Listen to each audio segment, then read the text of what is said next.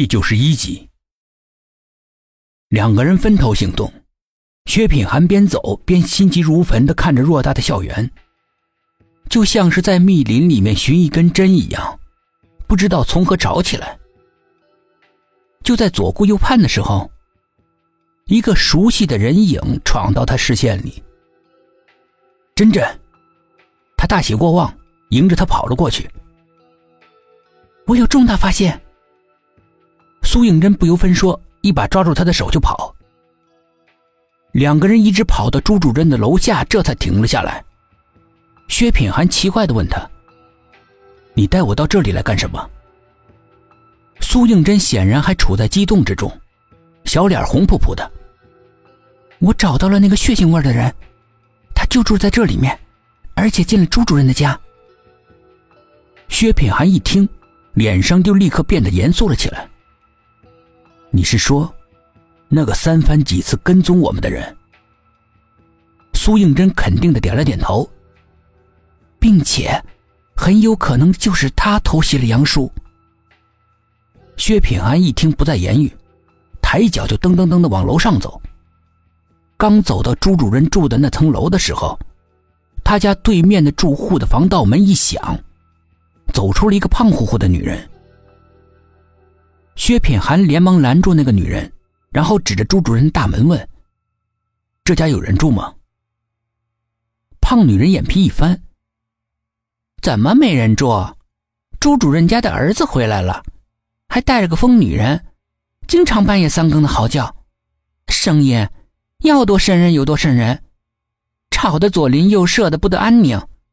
想要跟他沟通沟通吧，他一双眼睛冷森森的，看得让人直哆嗦。”哪里还敢提半个不字啊！胖女人说到这儿的时候停下来，对着薛品涵看了看。哎，你不就是上次朱主任家失火的时候来的那个警察吗？你快去把对面的朱主任的儿子给抓起来！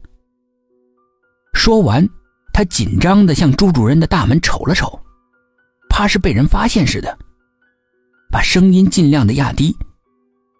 有邻居看到他有天三更半夜的回来，手里面拿着把斧子，斧子上还有血。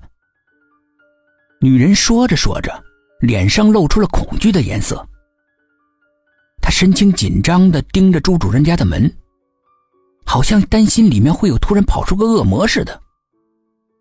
刚说到这里，朱主任家传来了轻微的开门声。好像是开门的人不希望自己被注意一样，尽量的降低声音。那个胖女人赶紧的闭上嘴，逃也似的往楼下跑。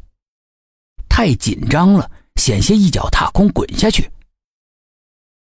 薛品涵和苏应真紧张的盯着那扇门。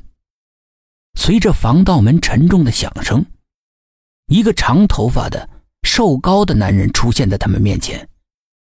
那个男人见到他们之后，非常的意外，不知道怎么的，苏应真只觉得他眼里闪过一丝不易察觉的惊慌。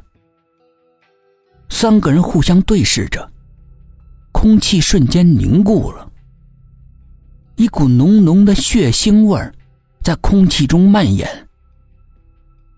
陡然，一个画面突兀的从苏应真的脑海里跳了出来：假山洞里，一个从头到尾。都被白色包裹的男子，正残忍的用斧头砍着一个倒在血泊里的女孩，一下又一下，斧头上的血水随着斧头上下挥舞着，在空中甩出一条条血带。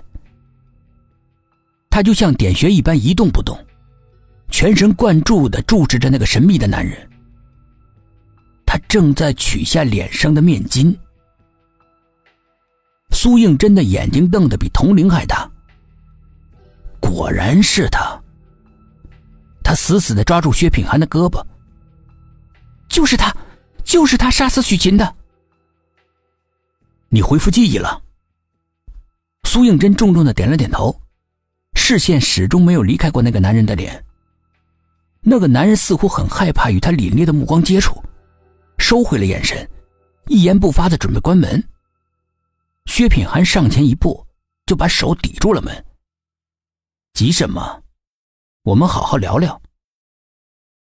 男子冷哼了一声，刚要答话，卧室的门突然间被人从里面狠狠的拉开了，撞在墙上，发出“砰”的一声巨响。一个披头散发的女子摇摇晃晃的走了出来。